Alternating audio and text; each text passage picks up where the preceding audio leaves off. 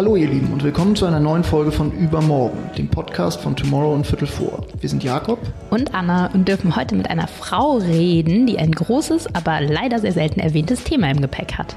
Cordelia Röders-Arnold ist Head of Menstruation beim Berliner Unternehmen Einhorn und angetreten, um, Zitat, die Periode zu revolutionieren. Endlich. Zusammen mit ihrem Team startete sie die größte Umfrage zum Thema Menstruation aller Zeiten und weiß daher so gut wie keine andere, warum nach wie vor als Tabu gilt, was für die Hälfte der Menschheit einmal im Monat die Regel ist. Sie ließ Männer unter Hypnose Periodenkrämpfe fühlen und hat jüngst eine Petition mit unglaublichen 80.000 Unterschriften gesammelt, um Periodenprodukte vor der Luxussteuer zu befreien. Unser Thema mit Cordelia, wie wollen wir morgen Tabus brechen? Wir reden über Regelscham, das Unwort Darmhygiene und wie es sich anfühlt, das Gesicht einer Bewegung zu sein. Ja. Wir fangen an mit der großartigen Cordelia Röders-Arnold, die beim tollen veganen Ökokondomhersteller Einhorn den Bereich Periode anführt und leitet. Hallo und herzlich willkommen. Hallo, ich freue mich, äh, hier zu sein. Ja, ganz schön. Wir freuen uns auch ganz toll. Ich mache mal den Einstieg und zwar Anna kennt das schon. Ich neige dazu, mich erst auf den aller, allerletzten Metern auf Thema und Gast vorzubereiten. Das klappt mal besser, mal schlechter. So habe ich das eben auch versucht. Hier mich noch kurz in das Kämmerlein gesperrt und versucht, meine Hausaufgaben last minute zu machen und gemerkt, okay, es ist impossible. Ich habe mich jetzt 38 äh, Jahre lang dem Thema Menstruation verweigert. Ich werde das nicht auf den letzten Metern hinbekommen. Habe es natürlich trotzdem äh, mich ein bisschen bemüht, aber möchte mit der Frage starten, warum hätte ich mich doch vielleicht viel früher schon mit diesem Thema anfangen sollen zu beschäftigen? Naja, ähm, ich sage immer, es gibt quasi Menstruierende, das sind Menschen, die menstruieren. Ähm, wichtig ist, äh, dass eben nicht jede Frau menstruiert und nicht jeder, der menstruiert, ist eine Frau, deswegen sagen wir Menstruierende.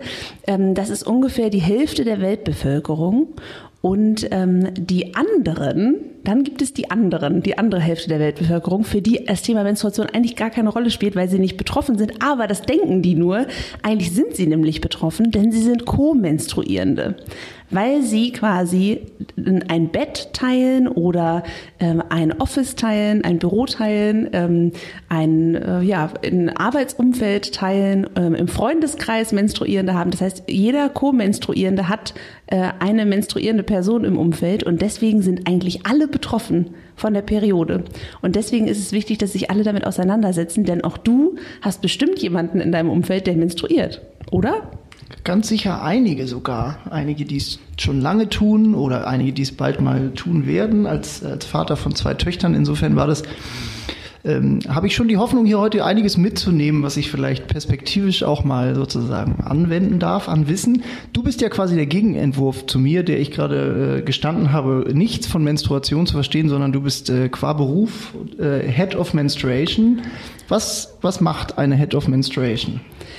Ja, bei Einhorn ist es so, wir suchen uns unsere Titel selber aus ähm, und alle haben so ein bisschen Quatschtitel. Ähm, und ich habe mir überlegt, nachdem wir eine große Umfrage gemacht haben, in der wir herausgefunden haben, wie Deutschland menstruiert, ähm, habe ich irgendwie nach anderthalb Jahren gesagt, ich habe das Gefühl, ich weiß jetzt ziemlich viel über die Menstruation, ähm, nicht aus so einer medizinischen Perspektive, aber ähm, ich weiß ungefähr, was ähm, die Menstruierenden so bewegt. Und dann habe ich gesagt, dann bin ich quasi der Head of Menstruation und ich bin quasi bei Einhorn, haben wir den Bereich Kondome, also wir machen ja vegane, nachhaltige Kondome, 50 Prozent der Profite werden reinvestiert und haben eben, ähm, seit ich da bin, diesen neuen Bereich Periode, nachhaltige Periode und halte da quasi, wir haben keine Hierarchien, es gibt keine Chefs, aber ich halte quasi so die Fäden für dieses große Projekt in der Hand. Wir haben jetzt gerade im März acht neue nachhaltige Periodenprodukte gelauncht und da bin ich quasi die, die, die man fragt, wenn man was nicht weiß.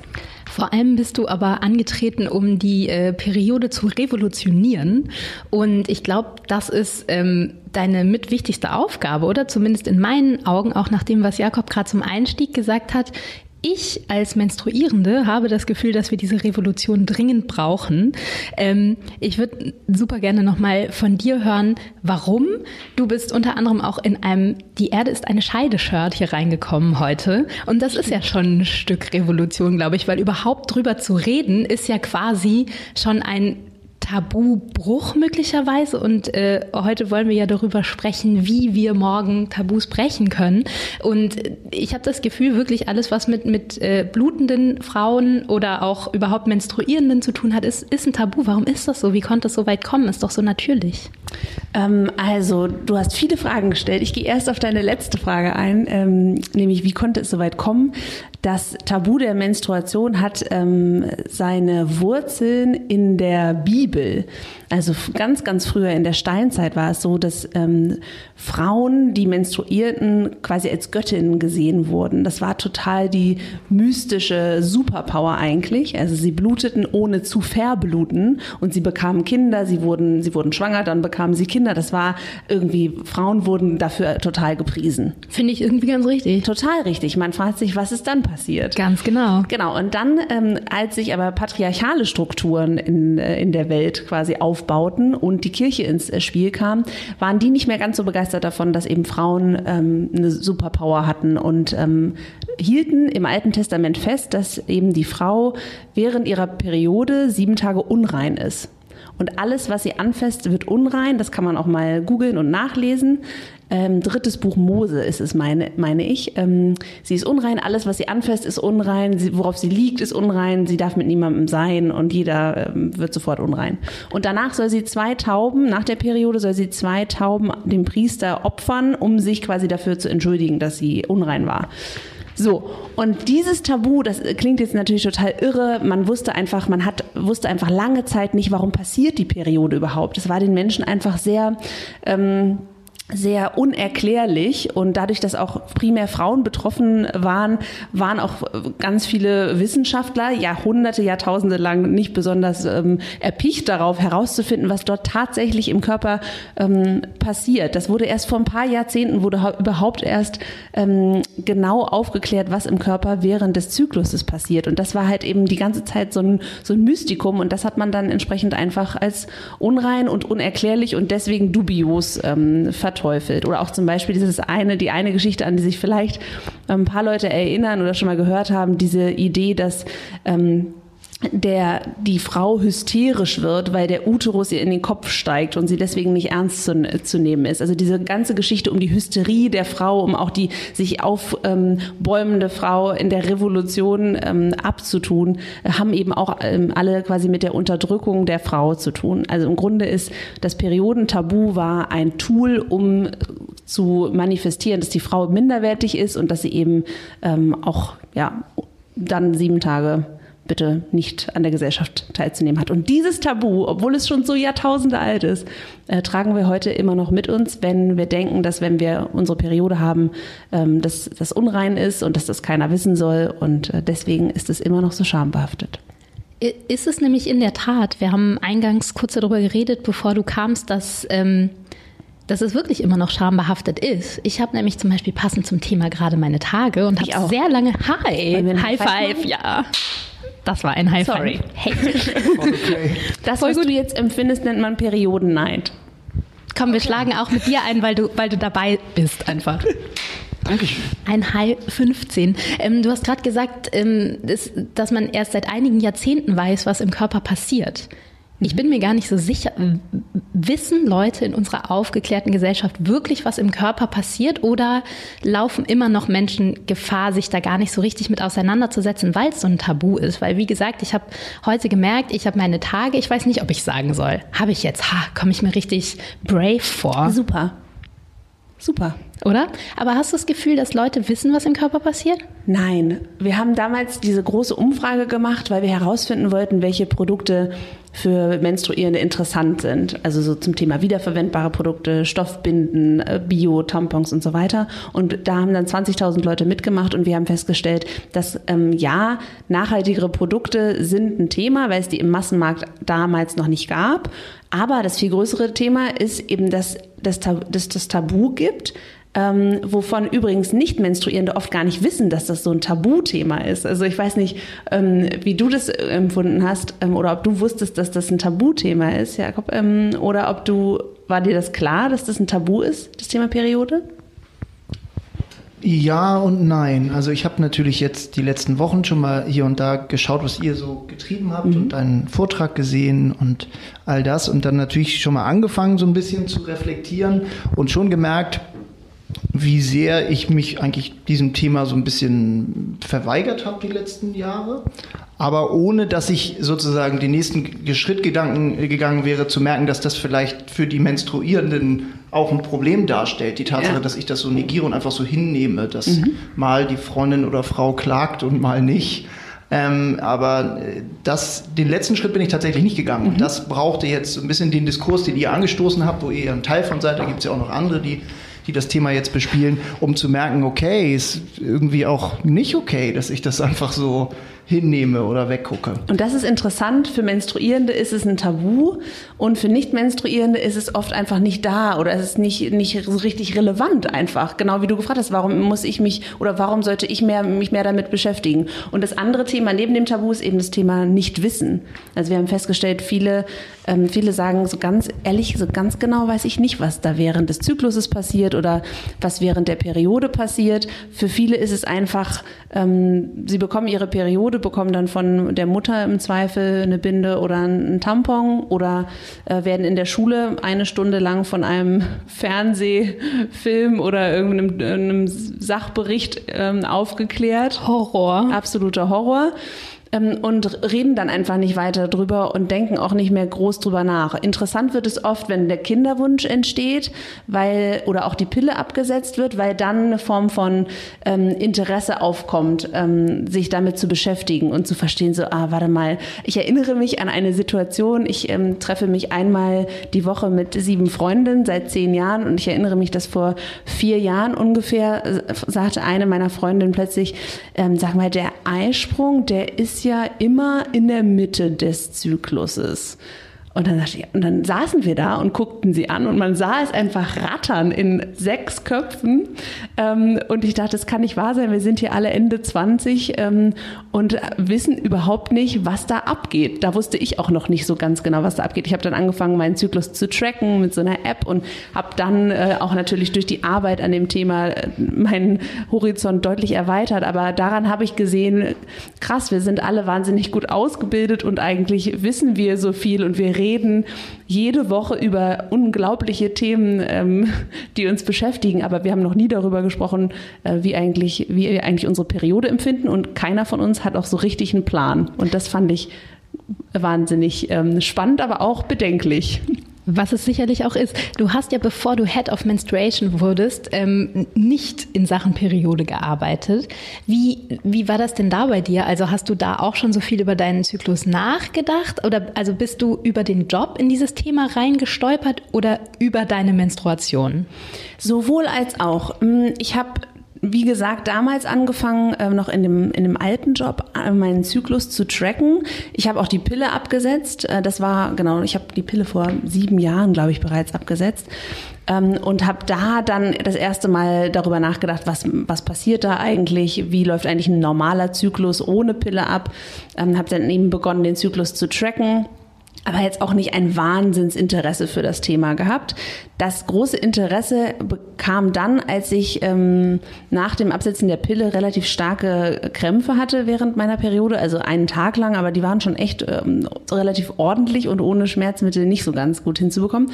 Und ich habe mich immer gefragt, warum in dem Job, in dem ich war, dass ich war vorher in einem großen Konzern, ähm, warum ich eigentlich, wobei ich auch nicht glaube, dass das unbedingt nur was mit einem Konzern zu tun hat, warum man eigentlich im Arbeitsumfeld nicht sagen kann, ähm, ich habe meine Tage, ich ähm, gehe mal nach Hause oder ich arbeite heute von zu Hause oder mir geht's heute einfach nicht so gut oder warum man das einfach nicht artikulieren darf. Ich hatte das Gefühl, ich darf das nicht sagen. Selbst wenn ich weiter, weiter arbeite und gar nicht, gar niemand darunter jetzt leiden muss, es darf einfach nicht da sein.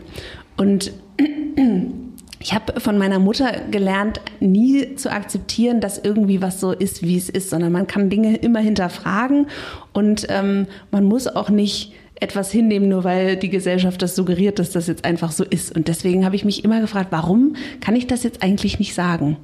Und ähm, warum ist dieses Thema für mich so da, aber es darf nicht da sein? Und das hat mich wahnsinnig gemacht, diese Frage, warum ist es so? Guter Mutterrat, auf jeden Fall. Hier mal ganz kurz noch ein High Five an die Ja, Mama von jeden Fall Cordelia. Props an Cordelias Mama dafür.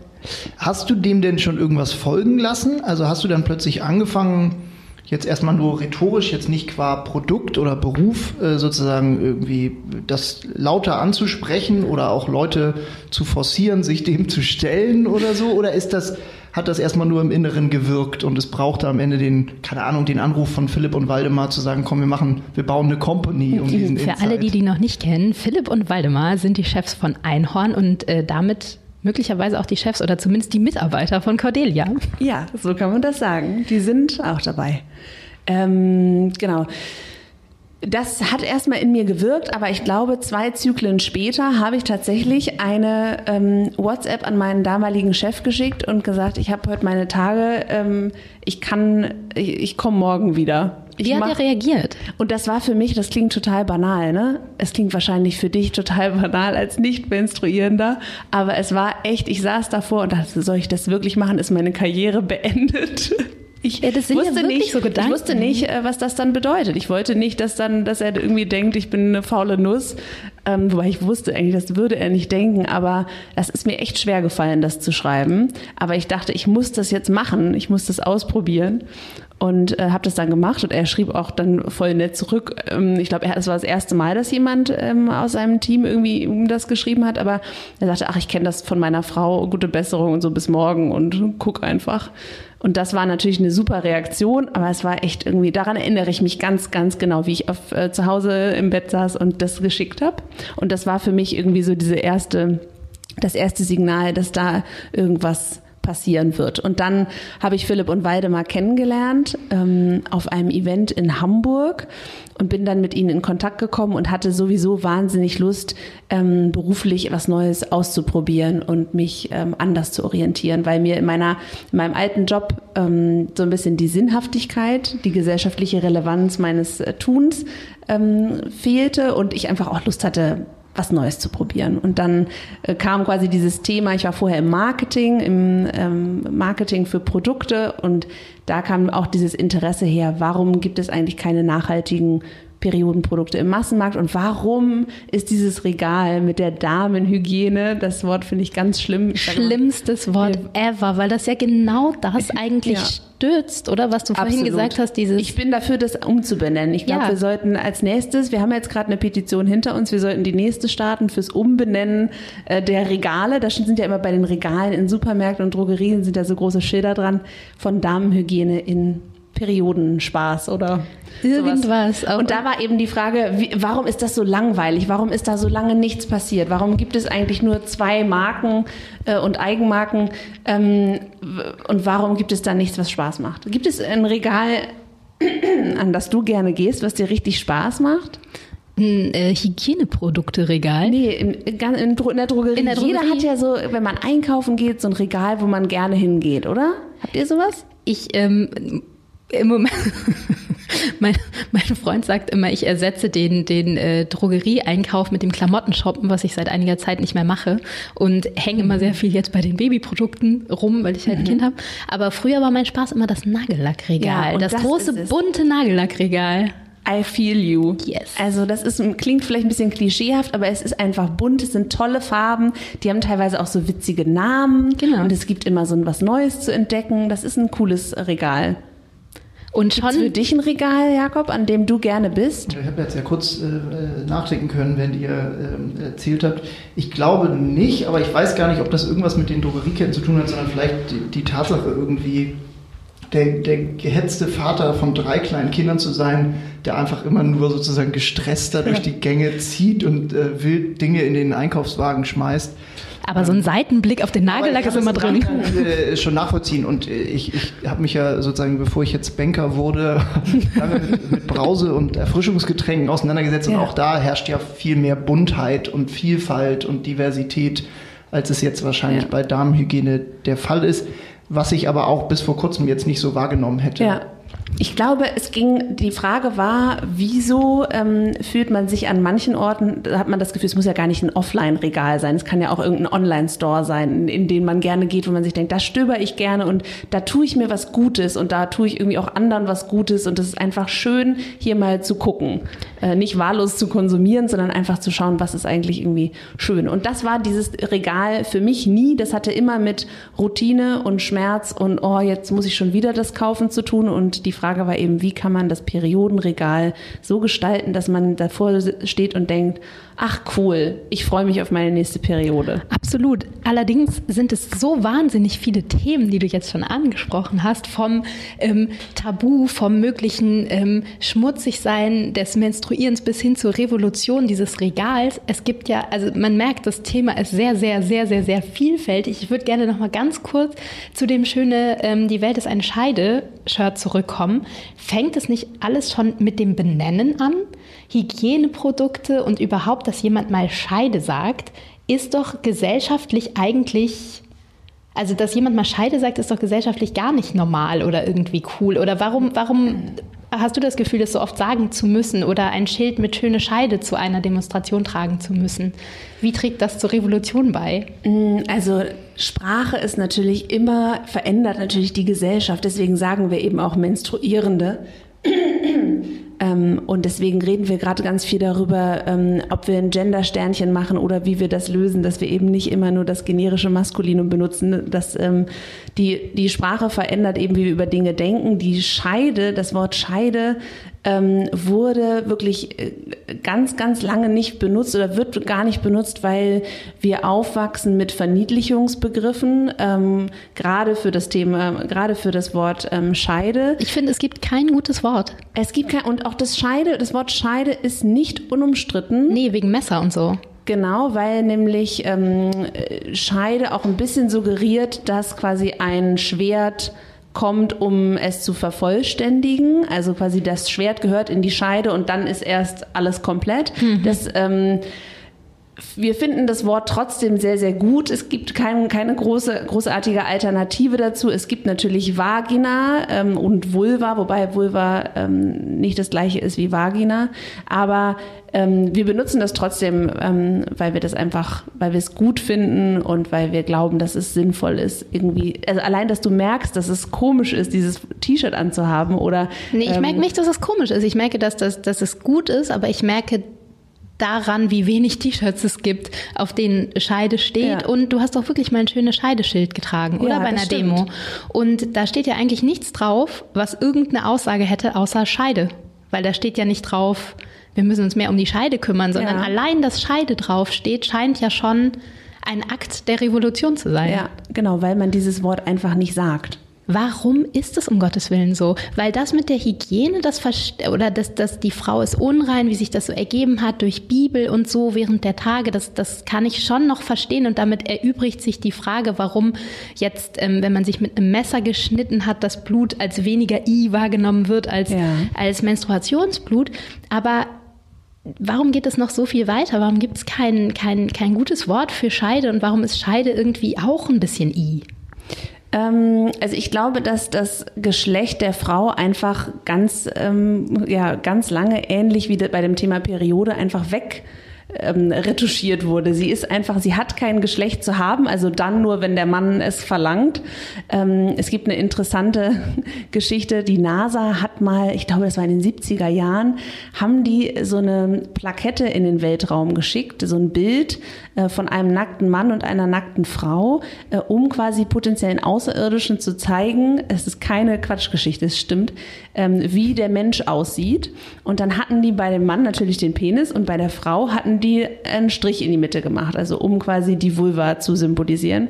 Und dann wurde das aber äh, von irgendeinem Ausschuss abgelehnt, dass da dieser Strich gemacht wird. Und dann haben die diesen Strich weggemacht und dann haben die die Frau quasi ohne alles in die, ins Weltall geschickt. Wie eine Barbie-Puppe, bei der genau. man sich ja auch früher schon immer gefragt hat, was da eigentlich los ist. Und da fragt man sich doch wirklich, welcher Ausschuss das entschieden hat, dass wir den Außerirdischen auf gar keinen Fall zeigen dürfen, dass da ein Strich ist. Und allein das auch zum Beispiel die Klitoris wird ja auch in Biobüchern immer so als kleiner Punkt dargestellt. Dabei ist das ein riesengroßes Organ. Also wir tun uns noch heute wahnsinnig schwer damit zu akzeptieren, dass die Frau ein Geschlecht hat, dass es auch einen Namen hat und äh, wie es aussieht. Und ähm, deswegen motivieren wir auch immer irgendwie, sich mal mit einem Spiegel hinzusetzen, auch gerade jungen Frauen, aber auch älteren Frauen, denn es gibt auch ältere ähm, Frauen, die sich noch nicht intensiv damit beschäftigt haben, wo eigentlich was ist und wieso, weshalb, warum. Würdest du allen, allen Frauen raten, öfter auszusprechen, das Wort Scheide oder äh, wie sie sich mit irgendwas fühlen, dass sie bluten, äh, dass sie genauso wie du es bei deinem Chef gemacht hast, Regelschmerzen haben und jetzt mal nicht kommen? Also können wir da alle dazu beitragen, dass so ein bisschen dieses Tabu kleiner wird? Ich, ich denke auf jeden Fall, aber ich glaube, jede, jede muss einen eigenen Weg dafür finden, damit umzugehen. Es muss nicht jeder mit schöne Scheide herumlaufen. Ähm, es muss sich damit nicht jeder sofort wohlfühlen. Man muss nicht sagen, ähm, ich übrigens äh, im Teammeeting, übrigens mir geht's gut, äh, ich habe zwar meine Tage, aber sonst alles klar. Das muss man nicht machen. Ich glaube, wichtig ist, sich mit dem, mit dem Thema auseinanderzusetzen, sich zu fragen, wie gehe ich eigentlich damit um um, vielleicht auch mal äh, im Freundeskreis das Thema aufzubringen, weil immer, wenn man das Thema aufbringt in einem geschützten Raum, merkt man, wie es explodiert und wie ja jeder und jede etwas dazu zu sagen hat. Ähm, interessant übrigens, eine Sache fiel mir gerade noch ein, aber das könnt ihr als Eltern vielleicht besser ähm, sagen. Ich habe das Gefühl, wenn kleine Jungs am Penis herumspielen, ist es voll süß und niedlich, aber bei Mädchen ist es äh, weniger also das habe ich mal gehört, dass das weniger angesagt ist oder dass Eltern das irgendwie schwierig finden. Wie seht ihr das? Ist das vielleicht daher, vielleicht kommt es auch schon daher? Ja, also ich kenne da jetzt keine Statistiken oder irgendwas, wüsste es jetzt nicht sozusagen fundiert zu bestätigen, die These oder so, aber ich habe trotzdem schon auch das Gefühl, dass dem so ist, dass das der, wenn der kleine Junge irgendwie die Hand am Sack hat oder in der Hose rumfummelt, dass das irgendwie was lustiges Kleines ist und wenn das Mädchen sitzt und sozusagen breitbeinig irgendwo sitzt im Park und dann den äh, Finger in die Scheide legt, dass das schnell was äh, kriegt von lass das mal und doch jetzt hier nicht in der Öffentlichkeit mhm. und so weiter. Also oder auch hat sie da was? Ja, das also kenne ich, ich, auch. Ich habe jetzt sehr viel sozusagen zustimmend genickt. Das kann man in einem Podcast ja, äh, können die Hörer und Hörerinnen schlecht nachvollziehen, aber während ihr gerade so erzählt habt, weil ich jetzt als, als Papa von drei Kindern merkt man ja generell ganz viel sozusagen beim Erziehen von Kindern, wie sich sozusagen auch so eigene Haltungen und Sprachbilder irgendwie so spiegeln und wie man merkt, dass man immer nur von Mumu spricht statt von Scheide und wir versuchen das gerade so ein bisschen zu korrigieren, was wir jetzt aber auch im gefühlt fünf, sechs Jahre irgendwie ja falsch machen oder wo wir irgendwie auch merken, warum sind wir da so verniedlichend und warum spricht man nicht aus, was ist. Und ich glaube, das zieht sich durch ganz viele Bereiche, durch äh, wie man Dinge benennt oder nicht benennt, wo man eher auf die Finger haut oder, oder sozusagen drüber lacht und so. Ähm, also das würde ich gefühlt total bestätigen wollen. Nun hast du das gerade besch beschrieben sozusagen, das, äh, das NASA-Experiment und dann fliegt da jetzt ein nackter Mann und eine, eine geschlechtslose Schaufensterpuppe. Brüste durfte sie mitnehmen. Natürlich. Na klar. klar. Brüste waren auch in den amerikanischen 70ern schon total okay. Oh Vielleicht Mann. keine Nippel. Ich wollte gerade sagen, wahrscheinlich Brüste. ohne Nippel. Ähm, nun stehen hier vor uns, hast du netterweise mitgebracht, ein buntes Sammelsurium äh, an eurer, aus eurer Produktwelt. Ähm, der maximale Gegenentwurf äh, zum klinischen OB, sozusagen bunt, radikal, laut. Das Nagellackregal. Es ist sehr undiskret, kann man sagen. Ja, es ist, es ist maximal undiskret. Es ist sozusagen, es ist Pop, es ist Politik, es ist irgendwie auch, es ist in jedem Fall sehr, sehr laut. Das kennt man sozusagen jetzt auch von der Firma Einhorn schon sozusagen aus dem ersten Sortiment. Das ist ja nun schon sehr weit gesprungen, wenn man sozusagen von der Damenhygiene und dem blau-weißen Unschuldsthema zu dem, was hier steht, zum Papala Cup und äh, Papala Cup und Tam Tam Tampon und so weiter. Habt ihr das Gefühl, dass ihr manchmal mit dieser Radikalität und Lautstärke und die Dinge beim Namen nennen auch Menschen überfordert? Ähm, ja, das haben wir das Gefühl.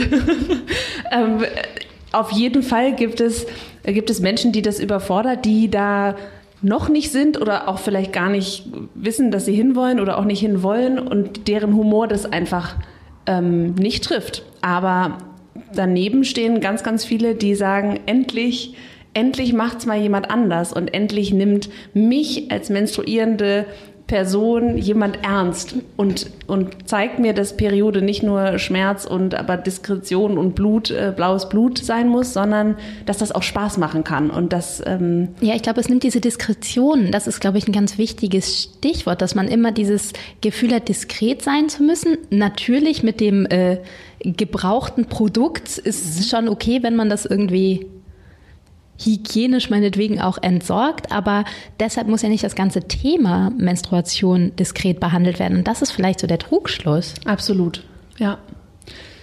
Ja. Hast, hast du denn das Gefühl, dass das anders drüber sprechen den Menstruierenden auch hilft, letztlich die Menstru also weniger Schmerzen zu haben oder einfach das, das Thema per se handeln zu können? Weil das eine ist ja der gesellschaftliche Diskurs und das, das andere ist, dass es einem einige Tage im Monat, jeden Monat scheiße geht. Nicht allen übrigens, das muss man, glaube ich, auch mhm. dazu sagen, ist mir, glaube ich, noch persönlich total wichtig zu sagen, weil ich bin auch jemand, der sehr starke Schmerzen hat, wie Cordelia gesagt hat vorhin. Es gibt aber ja auch Frauen, die gar nicht so starke Schmerzen oder andere Symptome mhm. haben. Und das ist auch manchmal schwierig, weil wenn ich wirklich, ich ähm, fall manchmal in Ohnmacht, schon seit ich ein Teenager bin und habe wirklich ganz, ganz schlimm meine Tage manchmal.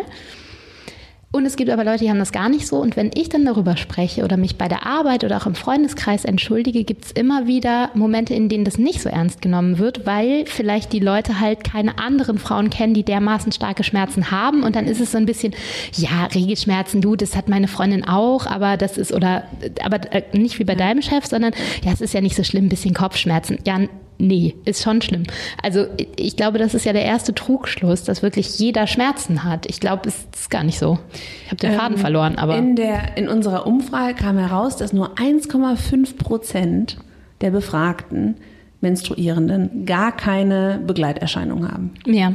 Also überleg mal, 1,5 Prozent der Hälfte der Weltbevölkerung ähm, das sind die, die damit kein Thema haben. Alle Meinst du, die anderen, anderen, halten sich einfach nur total alle zurück? Alle anderen reißen sich am Riemen. Ja, ähm, okay. Ähm, nein, also es gibt einfach wahnsinnig, genau wie du sagst, es ist unfassbar individuell. Es ist so individuell. Manche haben PMS, ähm, manche haben das kurz vor der Periode, manche haben das eine ganze Woche lang. Mhm. Ähm, andere haben wahnsinns Kopfschmerzen während der Periode. Krämpfe sind, glaube ich, mit 65 Prozent das, was am meisten, ähm, am meisten Menstruierende betrifft, aber auch unterschiedlich stark. Manche genau wie du sagst, manche kippen fast um, andere, bei denen zieht's nur und deswegen kann man das einfach nicht wirklich ähm, füreinander beurteilen. Was man aber tun kann, ist eben darüber zu sprechen und zu artikulieren, wie es einem dabei geht, um quasi das, den eigenen Horizont an Erfahrungen äh, zu erweitern und das dann besser in Relation setzen zu können. Aber es ist extrem individuell.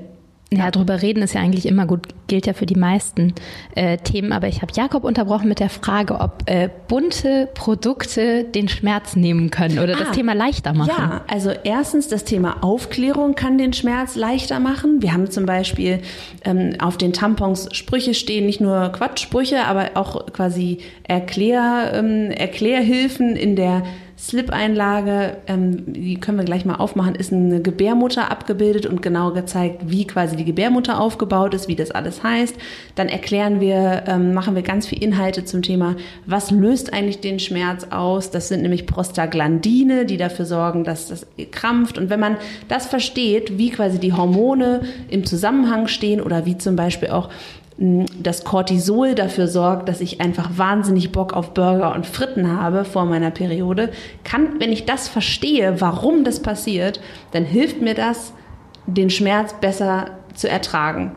Steile These, aber das habe ich schon wahnsinnig oft gehört und mir selber geht es so, dass ich allein dadurch, dass ich verstehe, was jetzt gerade vor sich geht, kann ich damit besser umgehen.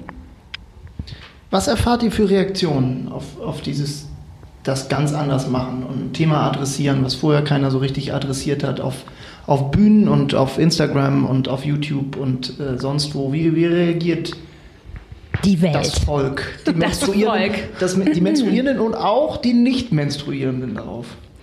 Ähm, die, wir haben, wir erfahren wahnsinnig viele sehr, sehr positive Reaktionen.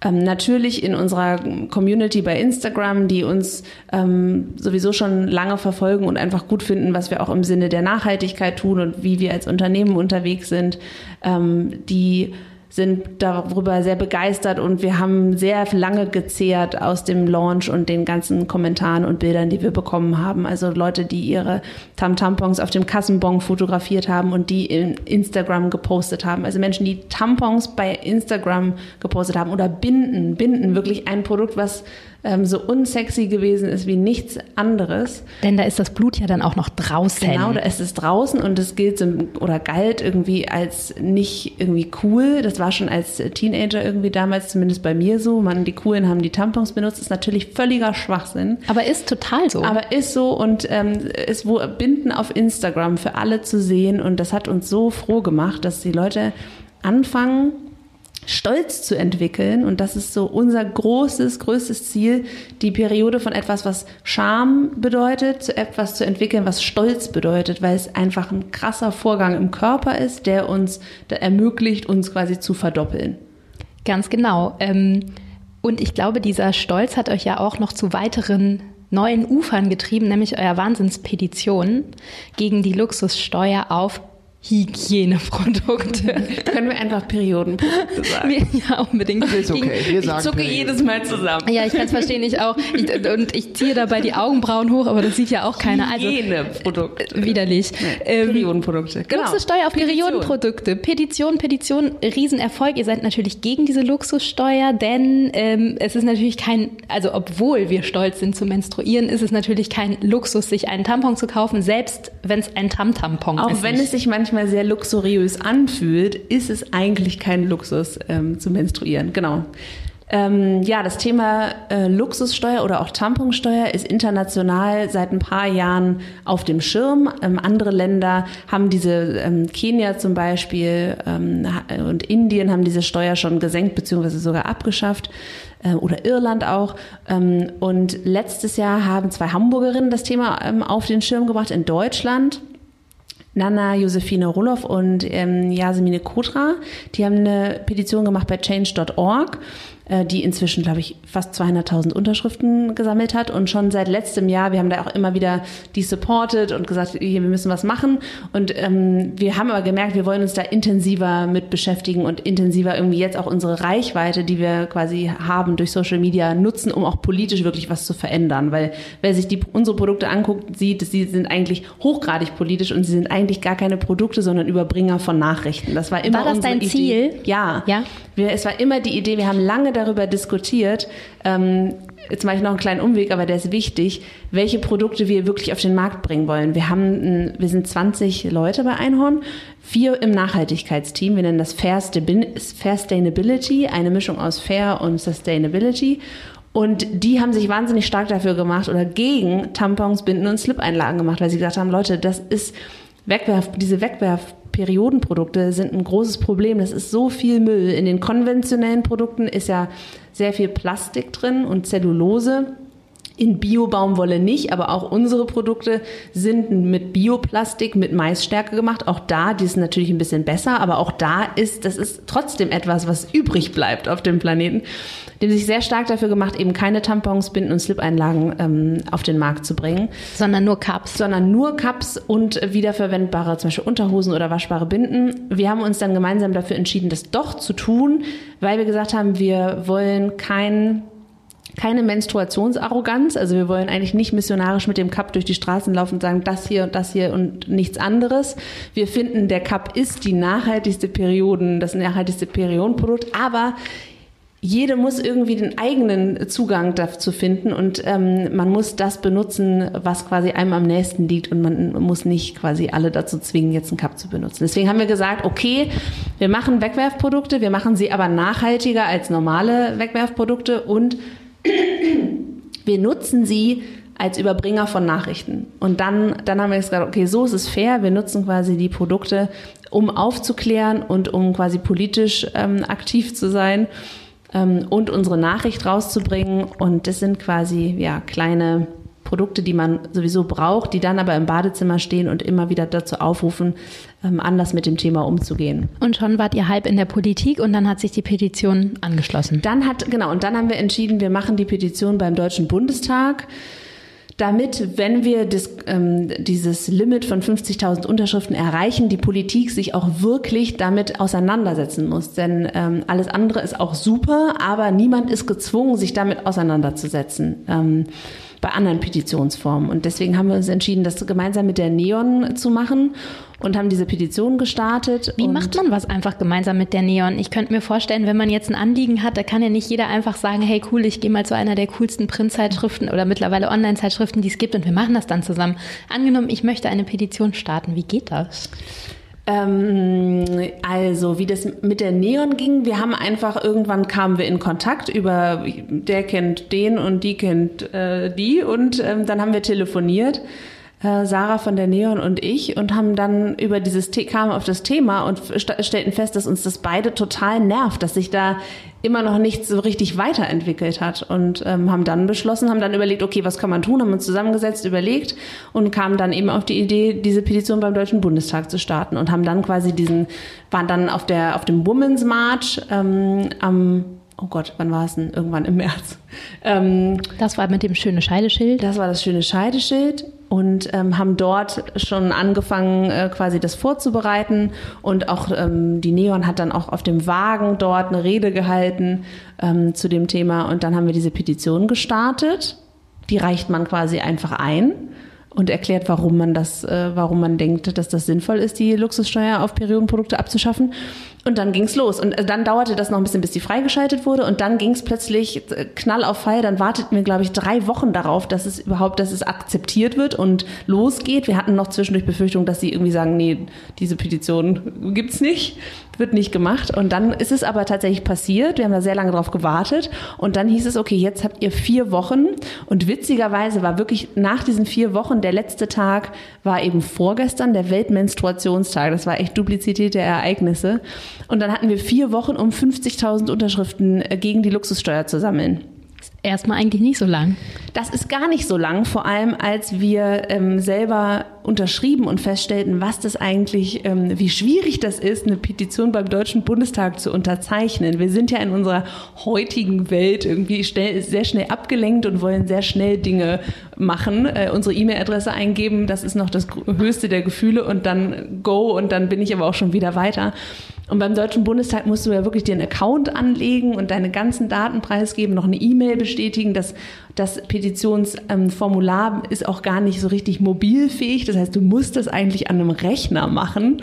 Also als wir, ich glaube, am Tag eins dachten wir, ach du heiliger Bimbam, wie soll das denn, wie soll man denn so committed sein zu dem Thema, dass wir da jetzt in vier Wochen 50.000 Leute, die wirklich ihre, fast noch ihre Bankverbindung, ne? ich meine, die Deutschen mögen ja sowieso nicht so gerne Dinge preiszugeben und dann für die Abschaffung der Luxussteuer wirklich all deine Daten preiszugeben, dich einzuloggen und noch eine Mail zu bestätigen. Am Computer? Am Computer. Hat das, ich weiß gar nicht, ob das noch alle haben. Also, naja, aber es hat trotzdem unfassbarerweise hat es geklappt. Ja, genau. Ich, ich äh, habe gerade schon Sorge gehabt, dass ich jetzt spoilern muss, aber du hast es selber schon getan. Ihr habt es ihr gepackt, trotz all der Hürden. Ähm, und what's next? Jetzt muss der Bundestag über Menstruation, darf der Bundestag über Menstruation sprechen oder wie geht's weiter?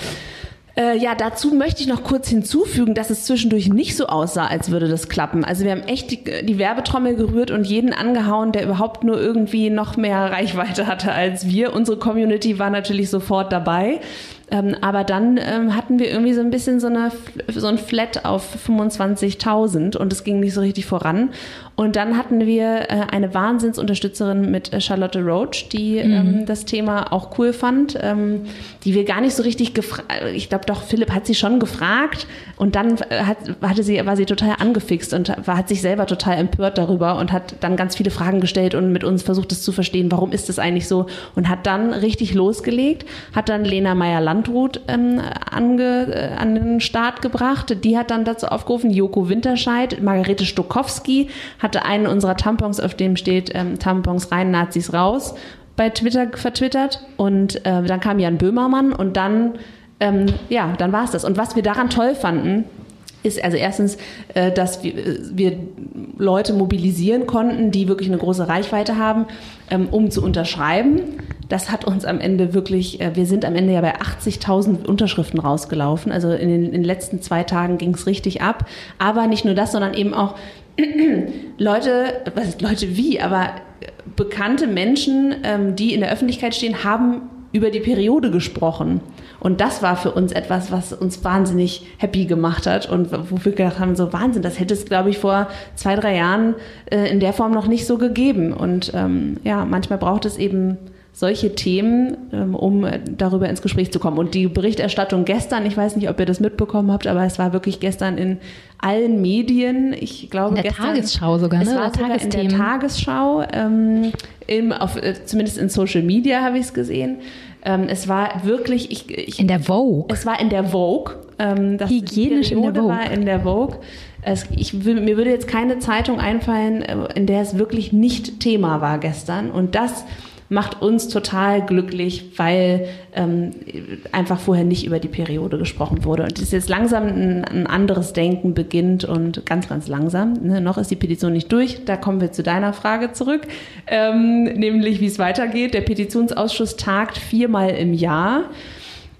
Wahrscheinlich wird es gegen September etwas, ähm, dass wir ähm, entsprechend auch eingeladen werden und da dann nochmal unser Vorhaben vortragen können. Und dann wird eben darüber diskutiert und entschlossen, wie es mit dem Thema weitergeht. Wir sind sehr optimistisch, gleichzeitig wird es aber auch eine Herausforderung, weil ähm, dieses ganze Steuersystem sehr kompliziert ist und eigentlich sich die Politiker ähm, ja, ich würde sagen, sie sind nicht ganz so begeistert davon, dort Änderungen zu machen. Deswegen braucht es auch später dann wieder diesen medialen Druck, ähm, dort was zu verändern. Der ja auch beweist, der mediale Druck, habe ich gerade noch mal gedacht, dass vielleicht manche Tabus gar nicht so tabu mehr sind, wenn Leute drüber sprechen. Also man findet ja doch dann gerade für so Tabudinger oft Gleichgesinnte, genauso wie im Freundinnenkreis, dass das Thema dann explodiert. Also ich finde, man kann das immer ganz gut so stammtischmäßig abchecken. Wenn im Freundeskreis oder am, am Stammtisch sozusagen ein Thema immer wieder so die Gemüter hochkochen lässt, dann passiert das auch oder dann, dann lässt sich das oft auch so im Großen anwenden und schon sehen wir, dass Lena Meyer-Landrut noch einen Computer hat und äh, halt auch auf dieses ja, Thema so funktioniert. Oder auch, dass äh, auch Lena Meyer-Landrut menstruiert. Ja, ja, auf jeden Fall. Allein, ich meine, das ist ja was für ein... Bei Charlotte Roach war man davon ausgegangen? Ja, da hatte man Anhaltspunkte.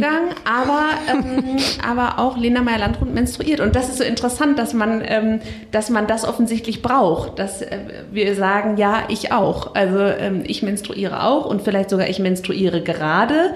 Ähm, und das braucht total den Mut, aber das muss irgendwie einfach normal werden, dass wir damit eben normal umgehen. Ja. Also erstmal Gratulation für, für all das Erreichte, was du gerade ja skizziert hast.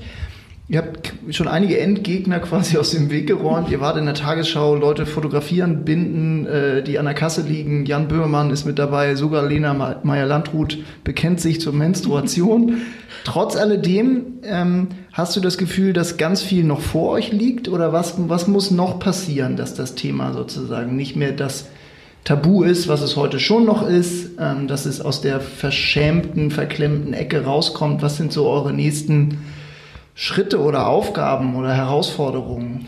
Also ähm, ich mache mir ganz oft bewusst, dass wir in einer, uns, uns in einer Blase befinden, in einer aufgeklärten, feministischen, gleichberechtigten äh, Blase, ähm, in der die Periode, deswegen, also als du vorhin fragtest, ist das überhaupt noch ein Tabu, das Wort Scheide? Für mich ist das das gar nicht mehr, weil ich, ich arbeite in einem veganen Kondom-Startup, in, in dem wir eigentlich wirklich nur über Kondome, Sex, Periode, Blut äh, den ganzen Tag sprechen. Deswegen ist es für mich überhaupt nichts Ungewöhnliches mehr, aber ich mache mir immer wieder bewusst, dass das für ganz viele eben ist und Berlin ähm, Mitte, beziehungsweise wir sitzen am Görlitzer Bahnhof Kreuzberg und auch die Schanze in Hamburg sind jetzt nicht die repräsentativen Orte ähm, für Deutschland. Also ich weiß, dass es in ländlicheren Gebieten ähm, oder auch, ja, jetzt ist es sehr klischeehaft, aber ich weiß, dass es in Süddeutschland auch andere ähm, Umgehensweisen oder gerade in ländlichen Regionen einfach andere Umgehen, ähm, anderes Umgehen mit dem Thema gibt. Und da gibt es noch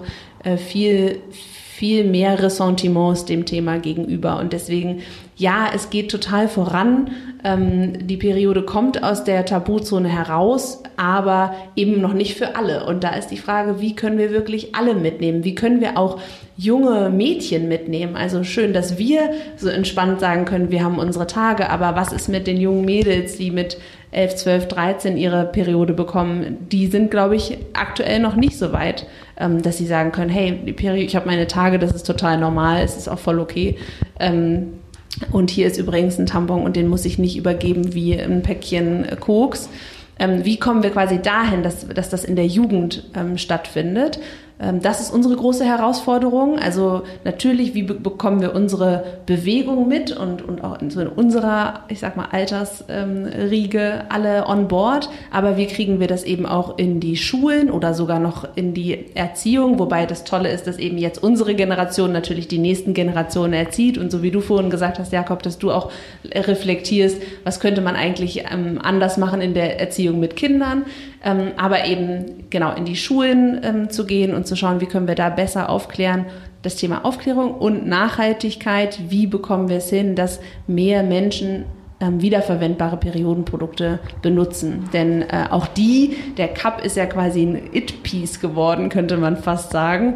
Ähm, äh, also in unserem, in meinem Bekanntenkreis oder auch äh, bei uns im Berliner Umfeld gibt es kaum jemanden, der keine Menstruationstasse benutzt. Äh, aber es gibt eben Regionen oder Orte, an denen ist das einfach anders. Auch soziale Umfelder, in denen das noch gar nicht bekannt ist. Und es gibt große Routinen beim Kauf der Periodenprodukte und es gibt auch dort große Ressentiments gegen den Cup. Viele Menstruierende, die sagen, oh, ich weiß nicht, finde ich irgendwie komisch. Und wie schaffen wir es, auch die anzusprechen? Und äh, davon zu überzeugen, dass es cool ist, eine Menstruationstasse zu benutzen, weil es eben äh, ganz viel Plastik spart und äh, am Ende des Tages auch günstiger ist, man damit vielleicht sogar weniger Krämpfe hat, davon berichten auch viele. Und weil es einfach Mit der Tasse weniger Krämpfe? Ja. Echt? Ja, das habe ich schon so oft gehört, dass äh, Menstruierende sagen, seit ich den Cup benutze, habe ich weniger Krämpfe. Spannend. Ja, und mal ganz davon abgesehen, dass ganz, ganz viele auch sagen, ähm, äh, dass man ein anderes Gefühl zu seinem eigenen Körper bekommt, weil man eben das Blut zum ersten Mal richtig sieht. Normalerweise ist das immer irgendwie aufgesogen. Und Ey, und das ist viel. Aus. Es ist einfach viel. Und es ist viel, wobei auch beim Cup sagen viele, ähm, ich sehe erstmal, wie wenig das ist. Ach so, echt? Ja, weil du einfach ich, nur das bloße Blut äh, siehst und ähm, siehst, es ist eigentlich. Hast du auch einen Cup? Mhm. Ah ja, okay. Ich bin aber auch jemand, der ähm, sich schwer getan hat, mit dem Cup ähm, erstmal anzufangen sozusagen. Also ich finde, genau, also ich finde, dass es, dass es schon auch so eine, so eine kleine Hemmschwelle gibt, schon allein wegen der Größe. Und ich glaube, das ist noch so ein Tabuthema, dass ähm, einem ja als Frau eigentlich eher eingeredet wird, es soll alles irgendwie schön klein und eng untenrum sein. Und also sowas, also möglichst den Mini-Tampon benutzen. Mhm. Und dann kommt jemand mit so einem Riesencup und also aber man kann den ganz klein falten. Ja, ja, total. Aber ich finde es krass, also an mir selbst zu merken, wie man kurz so ein ach Gott, ach Gott Gefühl hat, obwohl man das gar nicht haben wollte. Und natürlich ist es tausendmal cooler, einen Cup zu benutzen aus Umweltgründen und aus, aus sehr vielen anderen auch. Aber ich habe schon an mir selbst auch gemerkt, dass es so eine kleine Hemmschwelle ja. gibt. Ich habe bei allem, was du jetzt gesagt hast, wenn wir darüber reden, wie wir morgen Tabus brechen wollen, dann habe ich das Gefühl, deine Strategie ist eigentlich, indem wir Leute nicht, in, in, Leuten nichts verbieten, oder? Indem wir so ein bisschen Step by Step gehen und halt nicht sagen, nee, mach das mal anders, sondern wirklich so ganz, ganz sanft eigentlich, obwohl ihr immer so äh, mit der Tür ins Haus fallend und laut und bunt wirkt, habe ich das Gefühl, deine Strategie ist eher eine softe, Step by Step. Tabus brechen? Auf jeden Fall Step by Step Tabus brechen, aber eigentlich gar nicht so soft. Es ist schon eher laut, ähm, also gerade in Bezug auf die Produkte und auch auf die Aussagen, aber nicht bevormunden. Ja. Ähm, also das ist, glaube ich, einfach wahnsinnig wichtig, dass man nicht sagt, so hör auf, das zu benutzen. Ist das generell wichtig oder ja. nur in Bezug auf Periodenprodukte? Ich glaube, das ist generell wichtig, denn ähm, das kann ja jeder nachempfinden, wenn dir jemand sagt, das, was du da machst, ist schlecht, das machst du falsch, ähm, mach das mal anders. Darauf hat ja niemand Bock. Also wer hat denn da Lust, sich mit, damit auseinanderzusetzen, wenn einem das so vor Augen geführt wird? Und das ist ja auch gar nicht äh, immer alles schlecht und falsch, sondern ähm, es gibt einfach andere Dinge, die man ausprobieren kann. Und eigentlich finde ich gut, die Neugier darauf zu wecken, sich mit dem Thema auseinanderzusetzen. Also eigentlich muss man wenn man ein Tabu ähm, brechen will, die Menschen neugierig darauf machen, sich damit einfach intensiver auseinanderzusetzen und ihnen zeigen, was haben sie eigentlich davon, wenn sie mal anfangen, ähm, sich damit eben ähm, zu beschäftigen und auch zu hinterfragen, ähm, wie sie damit umgehen. Du hast gerade gesagt, dass ihr mit äh, Einhorn Period äh, schon noch ganz viel vor euch habt, weil ihr sozusagen jetzt vielleicht in unser aller äh, kleiner Hipsterblase schon einiges äh, in Bewegung gestoßen habt, aber ganz große Teile der Gesellschaft da noch ganz viel Aufklärungsbedarf noch haben. Nun ähm, habt ihr bei Einhorn ja generell äh, sozusagen den Ansatz, Neues loszutreten. Ihr habt irgendwie Kondome aus der Schamecke geholt und jetzt auch Periodenprodukte. Gibt es noch andere Themen, die dir durch den Kopf äh, schwirren? Äh, hättest du mehr Zeit äh, oder noch irgendwie ein zweites Leben?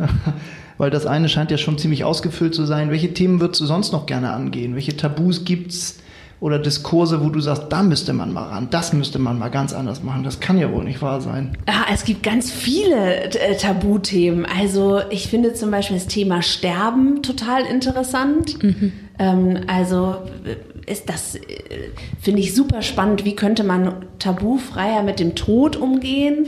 Ähm, ich finde, na gut, das ist ein harter Break, aber Klopapier ist auch natürlich äh, interessant. Also in, gerade in Bezug auf so das Thema Periode ist das ja auch alles, was mit Darm äh, zu tun hat, auch ein oh, großes. Schicken wir einmal kurz Props an die Jungs von Gold einmal auf raus. Jeden Fall. Auf jeden ah, Fall. Die sind schon, die sind sehr intensiv dabei, genau. Aber auch in Bezug auf die Periode ist ja auch wieder so ein Tabu. Also so viele Menschen haben ja auch einfach Durchfallproblematiken, ja. wenn sie ihre ja, Tage stimmt. haben. Das wissen ganz viele das nicht. Das wissen ganz viele nicht. Übrigens, also du rennst normal. Nicht nur you are not alone. Yes. ähm, ähm, genau. Was gibt es noch für Tabus? Ähm, Schweiß ist natürlich auch äh, Schwitzen. Warum ist Schwitzen eigentlich so ein Tabu? Warum ist es nicht cool, wenn man diese Ringe unter den Armen hat? Ähm, aber diese Dinge, abgesehen von dem Thema Tod, sind für mich gesellschaftlich jetzt nicht so spannend, dass ich aufhören würde mit dem Thema Periode. Altersvorsorge finde ich tatsächlich auch ein unfassbar interessantes Thema. Da grinst der Jakob. Also damit habe ich mich nämlich vor kurzem selber intensiv beschäftigt und habe das auch im, in, der, in der Community, also in meiner privaten, geteilt und gemerkt, auf was für einen ähm, näherbaren Boden dieser Samen gefallen ist. Also es interessiert alle Leute, aber keiner will so richtig darüber sich Gedanken Gedanken machen oder auch darüber sprechen. Ähm, also da große Props an dich, ähm, ne, dass du dich damit auseinandersetzt. Ähm, genau, also es gibt wahnsinnig viele Tabuthemen, aber die Periode ist mein liebstes Tabu. Und bis das ähm, sich ändert, mache ich da weiter. Und du machst ja da in einem ähm, ganz spannenden Arbeitsumfeld auch weiter. Ne? Also ich glaube, ihr habt ja nicht äh, nur nach außen Tabus gebrochen, sondern auch mit der Art und Weise, wie ihr arbeitet bei Einhorn, oder? Ja, wir haben keine Hierarchien. Also bei Einhorn gibt es keine Chefs. Es gibt natürlich zwei Gründer, die haben auch so ein kleines bisschen so eine Hidden, also so eine versteckte Hidden Hierarchie. Hidden Hierarchie, Entschuldigung. So eine versteckte Hierarchie. Äh, klar, ähm, aber daran versuchen wir zu arbeiten und äh, daran versuchen Sie zu arbeiten. Ähm, das klappt inzwischen ganz gut. Wir haben auch transparente Gehälter. Ich glaube, das ist äh, was, was für uns inzwischen schon relativ normal ist, aber für einen normalen Angestellten eher verrückt. Das bedeutet, ähm, wir haben ein Gehaltssystem, aus dem sich ein Gehalt quasi ergibt, das auch zum Teil selbstbestimmt ist, äh, aber nicht komplett. Und ähm, das ist eben transparent. Jeder weiß genau, was der andere verdient. Wie bestimmt man sein Gehalt selbst? Wir arbeiten gerade, oder unser Gehaltsrat, der besteht aus drei Leuten von Einhorn, die wir demokratisch gewählt haben, die arbeiten gerade an einem neuen Gehaltssystem. Zuvor war das so, dass das Gehalt sich aus unterschiedlichen Teilen ergab, unter anderem Berufserfahrung ähm, und eben äh, Relevanz, nicht Relevanz, sondern äh, eigene Einschätzung der äh, Relevanz fürs Unternehmen, also auf so einer Skala von 0 bis 10, wie wichtig schätzt du dich ein oder wie hoch schätzt du dich ein? Gibt es da Leute, die eine eins oder zwei haben? Ist nicht jeder irgendwie ein bisschen relevant? Ja, auf jeden Fall alle sind irgendwie relevant, aber wir haben halt gesagt, okay, der zehn ist halt die Geschäftsführung mhm. ähm, und wenn die Geschäftsführung ähm, morgen vor einen Baum fährt, ähm, das, ja, was wir alle nicht hoffen, oh Gott, äh, würdest du dann den Laden übernehmen oder nicht? Also wo bist du dann? Äh, können ja. wir dich dann fragen oder bist du eher in dem Bereich, in dem wir dich nicht fragen? Ähm, aber es ist natürlich ein super schwieriges Thema, dieses Thema Selbsteinschätzung. Manche sind da ähm, eher zurückhaltend, andere sind da bold und da geht es halt auch darum zu schauen, wie kann man die, die nicht so laut sind, ähm, auch irgendwie gut mitnehmen und das alles in ein System äh, fügen. Aber es ist ganz, ganz schwer. Es ist äh, sehr tricky, das Thema Gehalt. Wir haben jetzt bis dato noch ganz wenig über dich und deine persönliche Genese gesprochen, was du so vorher gemacht hast, bevor du den Periodenmarkt umgekrempelt hast. Du hast es vorhin kurz erwähnt, dass du lange Zeit in einem Konzern vorher, beruflich zumindest zu Hause warst. Wie war das der Wechsel jetzt sozusagen aus, aus, aus der heilen, oder was heißt heilen, aber zumindest der sicherheitslastigen Konzernwelt äh, zum Girlie, wo man sein Gehalt selber aufs Papier schreiben darf? Ah, aufregend.